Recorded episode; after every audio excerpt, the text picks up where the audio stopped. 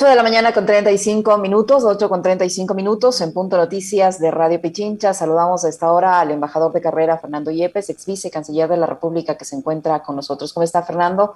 Buenos días, bienvenido, gracias por acompañarnos. Le saludamos a Alexis Moncayo, quien le habla a Licenia Espinel. El jefe de Estado explicó que la nueva designación del señor Juan Carlos Holguín como eh, nuevo canciller de la República eh, busca reforzar la política exterior, busca promover los acuerdos comerciales y abrir eh, la economía del Ecuador al mundo. Dice el presidente darle un giro a la política internacional del Ecuador. El señor Juan Carlos Holguín viene del ámbito empresarial y del ámbito político de Creo. Tiene las credenciales eh, suficientes para asumir este, este rol en la Cancillería. A su criterio, embajador Yepes, buenos días. Feliz año, por cierto. Muy buenos días, Liceña. Buenos días, Alexis. Feliz año nuevo. Feliz día del periodista. Muchas gracias. Y gracias a Pichincha por esta gentil invitación, como siempre. Realmente en, el nombramiento de Juan Carlos Holguín no fue sorpresivo, porque desde el fin de la campaña electoral, desde el triunfo del presidente Lazo, fue mencionado reiteradamente como candidato a ocupar la Cancillería. Sin embargo, para satisfacción de, muchos, fue designado un diplomático como Mauricio Montalvo, que es un gran profesional, ideológicamente afín a este gobierno como debe ser. No puede haber un canciller que piense radicalmente diferente que el presidente y una magnífica persona. Hoy se produce este cambio, pero la política exterior es la misma, es el mismo gobierno. Yo no sé qué énfasis puede poner en, el señor Holguín que no haya puesto el canciller Montalvo, que no haya sido la directriz del presidente de la República. Pero sobre todo, el perfil profesional del señor Holguín y su perfil político todavía limitado, todavía no es un perfil nacional pues de, peso. Su única participación política fue una penosa participación en elecciones municipales en la capital de la República. Es, por decirlo menos, pues mucho más eh, limitado que todos los perfiles profesionales de los cancilleres que ha habido desde el retorno a la democracia en 1979. En gobiernos de distintas tendencias ideológicas ha habido cancilleres de carrera y ajenos al servicio, es decir, cancilleres políticos identificados con el jefe del Estado.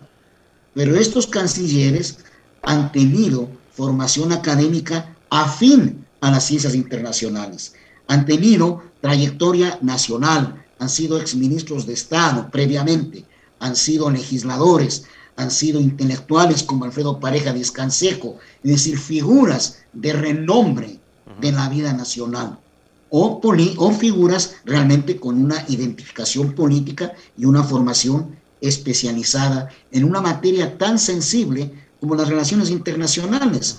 La improvisación en política exterior cuesta muy caro y en Ecuador tiene una historia dolorosa de improvisaciones, de errores que hemos debido pagar realmente muy dolorosamente. No es un nombramiento, pues eh, realmente que reúna el perfil profesional, el perfil eh, de idoneidad de experiencia, de, madurez eh, en, estos, en estas disciplinas tan complejas. Perfil que no es solo del Ecuador, que se revise la hoja de vida de los colegas latinoamericanos, no digamos en el mundo entero, son personalidades de peso específico. El señor Holguín, a quien desde luego le deseo el mayor de los éxitos como, como ministro, ¿no? por el bien del país, tiene un perfil en marketing deportivo. Esa es su actividad.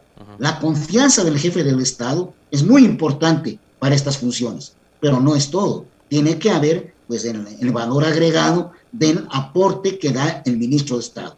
A ello debemos agregar que el presidente Lazo tampoco es un, es un estadista especializado en, ciencias internacionales, con una visión del mundo, con una, gran trayectoria en estos temas. El presidente Lazo es también un exitoso banquero, es decir, tiene una formación es muy orientada. Entonces tienes un presidente sin experiencia internacional y un canciller con menos experiencia, realmente no es el, escenario más apropiado para una política exterior tan compleja como la que debe desarrollar un país como el Ecuador. ¿Cómo le va, embajador? Qué gusto saludarle y de paso también le deseo que tenga un excelente 2022. A ver, eh, como para ponerle también la, la, nota polémica a esto, ya que usted citó algunos casos desde el retorno a la democracia de personalidades que han estado al frente de la Cancillería. Uno podría decir, bueno, en el gobierno de Correa también se puso a gente que no tenía nada que ver con el servicio exterior. Uno de esos casos, el de Ricardo Patiño, que además fue, digamos, una, una administración que estuvo empañada por algunos temas polémicos, como por ejemplo el tema de las eh, valijas diplomáticas.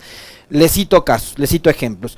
Eh, experiencia Holguín, digamos, tuvo su paso político, usted mencionaba la candidatura a la alcaldía de Quito, creo que quedó en un quinto, sexto lugar. Eh, pero ha cumplido las funciones de embajador ad honorem ¿no? del gobierno y se le ha endosado a él el muy buen trabajo para adquirir las vacunas. Entonces, em, no, no, no, tiene ningún tipo de expectativa con respecto a lo que pueda hacer Holguín al frente de la Cancillería, usted. Bueno, yo creo que la expectativa estará dada por realmente vamos a ir juzgando por, por hechos, cómo, cómo avanza, cómo, cómo conforma su equipo. Entiendo que ayer ha ratificado en principio al, al vicecanciller y a los subsecretarios. Eso me parece una buena medida, desde luego, ¿no? Él requiere un equipo muy sólido, muy especializado, muy, muy profesional para que le acompañe. Pero realmente la,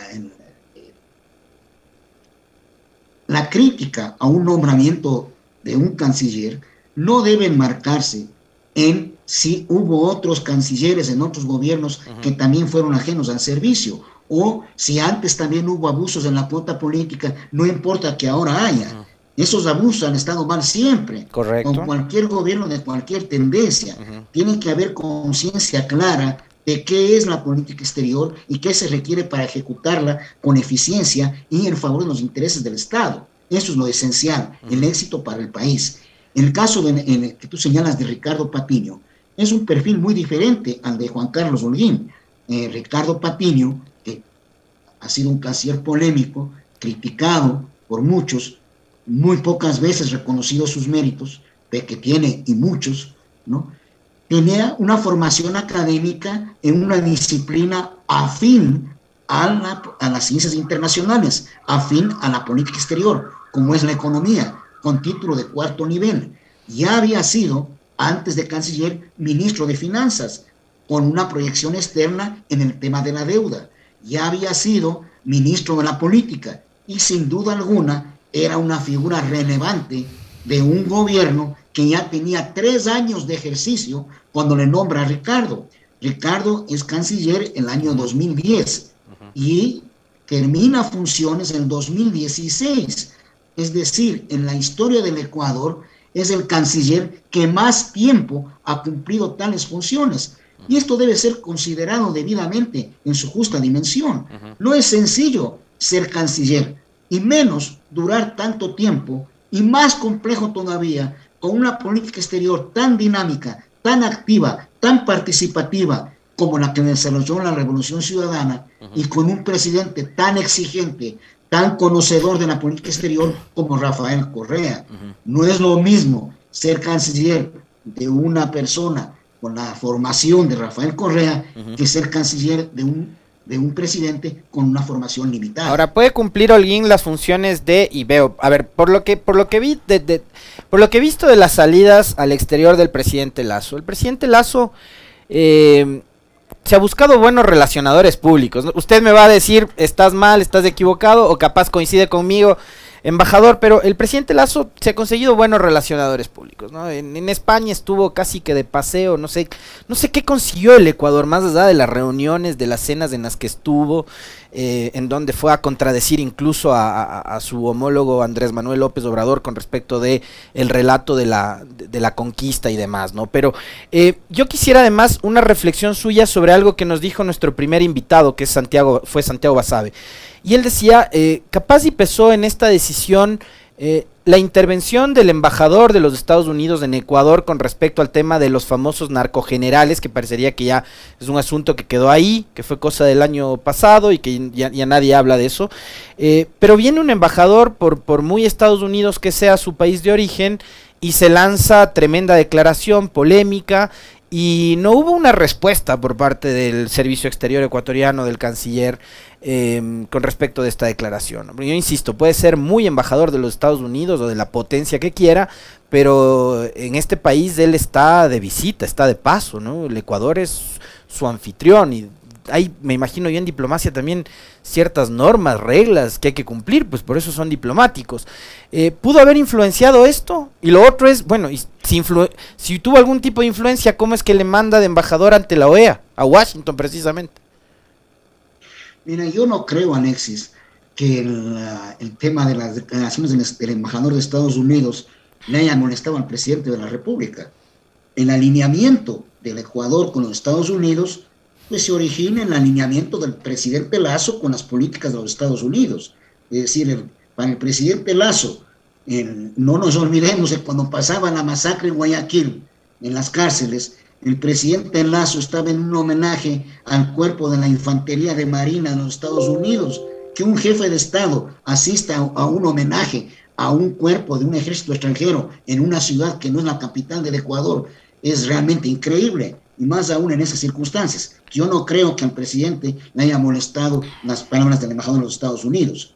Y no nos olvidemos que cuando Mauricio Montalvo, que es un gran profesional, hizo un comunicado profesional sobre el tema de Cuba, que mencionaba lo mínimo que se puede mencionar al referirse a la situación de Cuba, que es el criminal bloqueo que sufre por parte de los Estados Unidos, ese comunicado fue desautorizado en ese momento quedó muy claramente establecido pues las limitaciones que tenía el canciller, su falta de, músculo y el hecho de que podía ser desautorizado pues sin mayor eh, problema. También hubo siempre la sombra espesa del actual canciller, que fue mencionado como candidato a ese puesto apenas ganaron las elecciones. Y no nos olvidemos que fue Juan Carlos Holguín quien acompañó al presidente Lazo a su primer viaje al exterior, que justamente fue a Colombia, donde hubo un primer error muy marcado del presidente en temas internacionales al justificar el ataque, la agresión que sufrió el Ecuador en Angostura. Agresión contraria al derecho internacional, condenada por la OEA, por el Grupo de Río, por, eh, por, por todos, ¿no es cierto? Ese error es propio de no tener un buen asesoramiento. Es decir, un presidente que no conoce y quien le acompaña tampoco conoce, pues ocurren estos errores. Así que yo no creo en lo más mínimo que haya sido algo que ver con los Estados Unidos. Esas declaraciones no molestan aquí, no molestan al gobierno actual. Con otro gobierno, con otro presidente, hubiera ocurrido lo que yo señalé en las redes sociales. Si le hubiera convocado a que explique y si hubiera rechazado la intervención y si no había explicación, pues eh, hubiera habido otras medidas, ¿no? Embajador Yepes, eh, ¿qué decir respecto? Usted mencionaba hace unos instantes que es el derecho del, gobierno de turno de colocar a quien considere en los puestos diplomáticos políticos.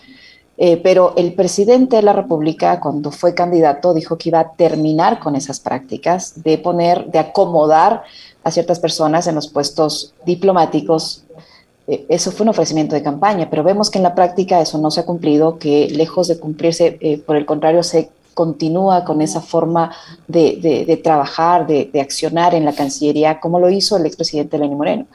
Ahora vemos nuevamente estas prácticas eh, colocando en puestos diplomáticos a familiares muy cercanos de dueños de medios de comunicación, pese a que el presidente, otro hora candidato, dijo que iba a terminar con esas prácticas. ¿Qué decir respecto a eso? Efectivamente, diseña el discurso falaz eh, sobre el respeto a la carrera diplomática, a la institucionalidad del servicio que han tenido Moreno y el presidente Lazo, discurso aplaudido por los medios de comunicación, por eh, eh, muchas personas, sin reflexión alguna sobre lo que ocurre de verdad, es tremendamente nocivo. Realmente la, la cuota política vuelve a ser utilizada como un botín, un tema clientelar para pagar favores. Esos favores se están cumpliendo. Esos ofrecimientos de campaña son los que se cumplen, no aquello de respetar la carrera y la institucionalidad. Son nombramientos, la mayoría, innecesarios, costosos y fuera de lugar, y que no cumplen los requisitos que establece la ley para estos nombramientos. La ley que establece esta posibilidad de nombrar a personal ajeno al servicio exterior de manera excepcional, no es una, una patente de corso, tienen que ser personas que hayan prestado servicios relevantes al Ecuador, que sean personalidades de la sociedad ecuatoriana en distintos campos. Pero díganme, ¿cuál es el servicio relevante que ha prestado el hijo de un comunicador social que tiene un cargo de primer secretario? Esto lo que hace es dejar sin significado a la carrera diplomática, al esfuerzo de los funcionarios y se afecta la representación del Ecuador, el trabajo eficiente de la gestión diplomática, al tener una serie de improvisados en puestos que demandan especialización y trabajo. Y algo que hay que recargar ahora es que los embajadores políticos que nombra el presidente Lazo tienen cierta desconfianza, desprecio por los funcionarios de carrera y piden, y en algunos casos obtienen, que nombren amigos de su confianza a esas embajadas. Es decir, nombran improvisados a otros improvisados. Es decir, cómo funcionan unas embajadas así.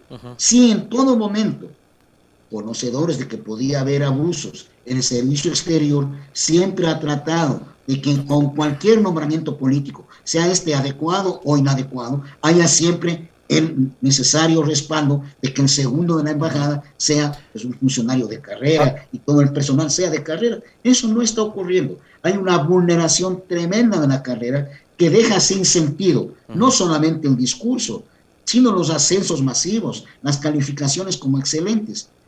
¿Sabes cuántos embajadores de carrera tiene el Ecuador? ¿No? Tiene el doble de las embajadas necesarias. Y si a eso se suman, ¿no es cierto? Que un 20% o más, un 30 y pico según Diario, Diario Expreso, está en manos de personas de confianza del presidente, ajenas al servicio exterior, excediendo una cuota. ¿Cuándo estos embajadores van a cumplir las funciones para las que han luchado durante 30 y pico de años?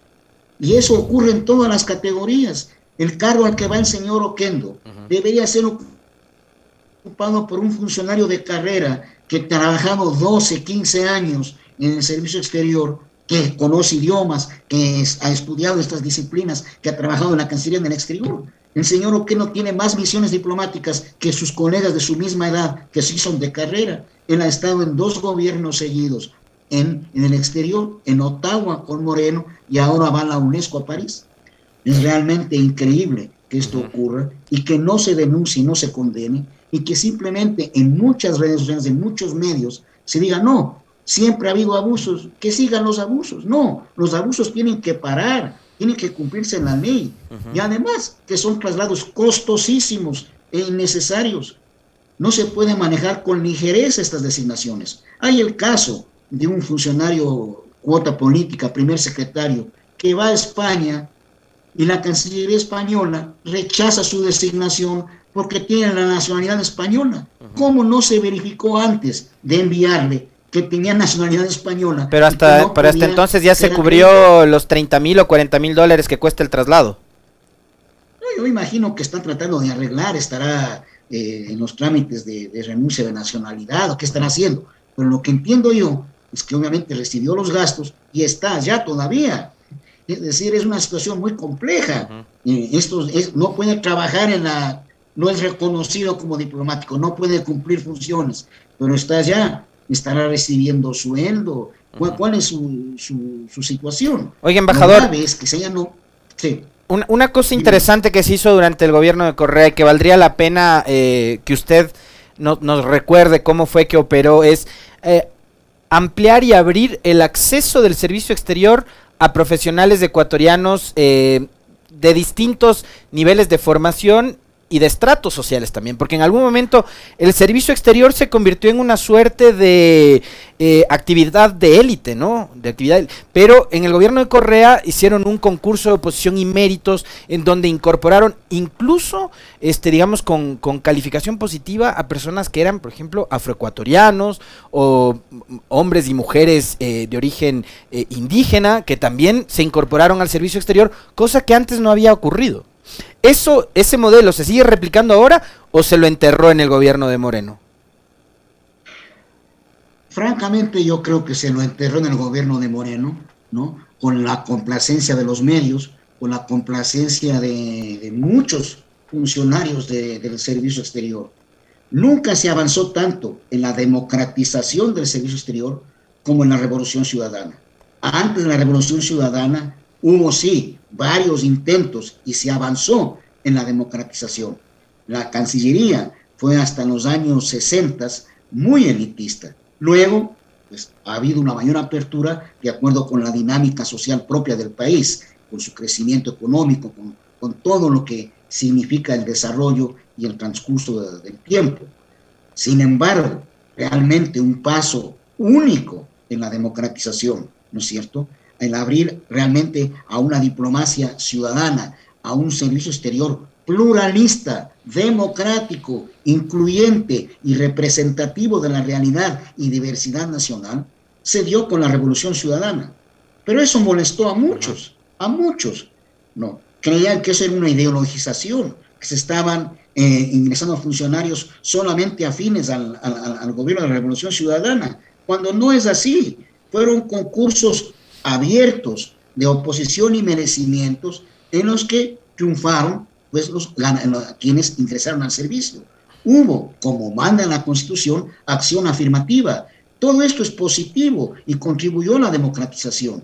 Sin embargo, desde la época de Moreno, muchos de esos funcionarios que entraron legítimamente en el servicio exterior han sido estigmatizados, han sido perseguidos, ¿no es cierto? Y eso es una injusticia tremenda. Se llega al extremo de que periodistas como Carlos Vera, llegan a decir que el Ministerio de Relaciones Exteriores es un nido de correístas y que está tomado por la Revolución Ciudadana, cuando si conociera un poco del ministerio, un poco de la historia del servicio exterior, debería saber que la gran mayoría de, las, de la diplomacia ecuatoriana es de tendencia conservadora. Y esa tendencia fue respetada por el gobierno del presidente Correa. Las autoridades que han sido, eh, aquellos funcionarios que han sido autoridades en el gobierno de Moreno y algunos en el gobierno de Lazo, fueron ascendidos y promovidos durante el gobierno de Correa. Tuvieron grandes embajadas, tuvieron grandes destinos, sin embargo, hoy no reconocen. Y esos funcionarios hoy no tienen el menor empacho en criticar y hablar de ideologización en la época de Moreno de época de, Correa, cuando en sus discursos actuales lo que hacen es criticar sin fundamento, de una manera burda y descalificadora, todo lo que ocurrió en la Revolución Ciudadana, ideologizando sí e identificando negativamente al servicio exterior con una tendencia. El servicio exterior no pertenece a ninguna tendencia política. El servicio exterior pertenece al Estado ecuatoriano y está al servicio del Estado Estado ecuatoriano. Por eso para mí fue muy decepcionante cuando Mauricio Montalvo, en una entrevista con Carlos Vera, no le pudo decir, ante la afirmación torpe de Vera de que era un nido de correístas, la Cancillería, que la diplomacia ecuatoriana tiene que ser pluralista y democrática y que se nutre de todas las tendencias ideológicas, como ocurre en todos los países del mundo, salvo los totalitarismos más rígidos, en los que hay pensamiento único. Pero la diplomacia el servicio exterior tiene que nutrirse de la diversidad de pensamiento. Tiene que lo, lo que se le olvidó, lo que se le olvidó a Carlos Vera, embajador Yepes, lo que se le olvidó a Carlos Vera es recordar que durante el gobierno de Lenny Moreno hubo un embajador que tuvo denuncias de acoso sexual y que ese embajador era papá de uno de los hombres fuertes del gobierno de Moreno, que era el señor Roldán, por ejemplo. E, ese y muchos otros casos que ha habido, no solamente en el gobierno de Moreno, en, lo, importante es que haya una concepción clara de lo que es el servicio exterior. Mientras no ocurra eso, mientras se vea como un, eh, un saco para pagar favores, para que sea un botín político, no habrá conciencia ni de la importancia de la diplomacia, ni de lo que puede conseguirse como instrumento para el desarrollo nacional. Desgraciadamente, con el fin del problema territorial, que era algo que unía a los ecuatorianos, que daba relevancia al servicio exterior, desde entonces cualquiera puede ser diplomático, cualquiera puede ser canciller, cualquiera puede ser lo que quiera. Y eso es tremendamente negativo. Si no hay una percepción clara de lo que es el servicio exterior, de lo que es la diplomacia, y peor, si se da cátedra sin conocer, si se dictan sentencias como que es un nido de una tendencia política, descalificando a esa tendencia, es terrible. No hay tendencia que puedan ser descalificadas, salvo pues los fascismos eh, extremos, ¿no? Pero en general, la verdad es que todo servicio diplomático tiene que nutrirse de la diversidad de pensamiento. Ahora, es natural que si es un gobierno de derecha, verá embajadores en los lugares sensibles más de derecha, y las autoridades de la Cancillería serán de derecha. Lo propio si es de izquierda o centro izquierda, eso es natural, pero eso no quiere decir que no haya aporte de las, todas las tendencias en, en los distintos gobiernos. Gente muy de derecha, ¿no es cierto? Muy de derecha. Tuvo posiciones destacadísimas en, en el gobierno de Correa. Embajadas que hoy son ocupadas solamente por amigos del presidente en este gobierno y en el de Moreno, en el de Pérez Cordero, en el de Sixto, fueron ocupadas en el gobierno de Correa por funcionarios de derecha muy marcada, en, totalmente contrarios al régimen, pero de un perfil profesional evidentemente de excelencia. Eso debe ser reconocido, pero eso nadie recuerda. Muchísimas gracias, embajador. Y pues nos faltó tiempo. Yo quería preguntarle sobre el tema migratorio, pero tendremos ya otra oportunidad para hacerlo. Nueve con dos minutos. Le agradezco, embajador Yepes, Fernando Yepes, ex vicecanciller de la República, diplomático de, de, carrera, que nos ha dado su opinión respecto a los cambios en la Cancillería. Muy amable, feliz año nuevamente, embajador. Muchas gracias. Chao, Liceña. Chao, Alexis. Muchas gracias. gracias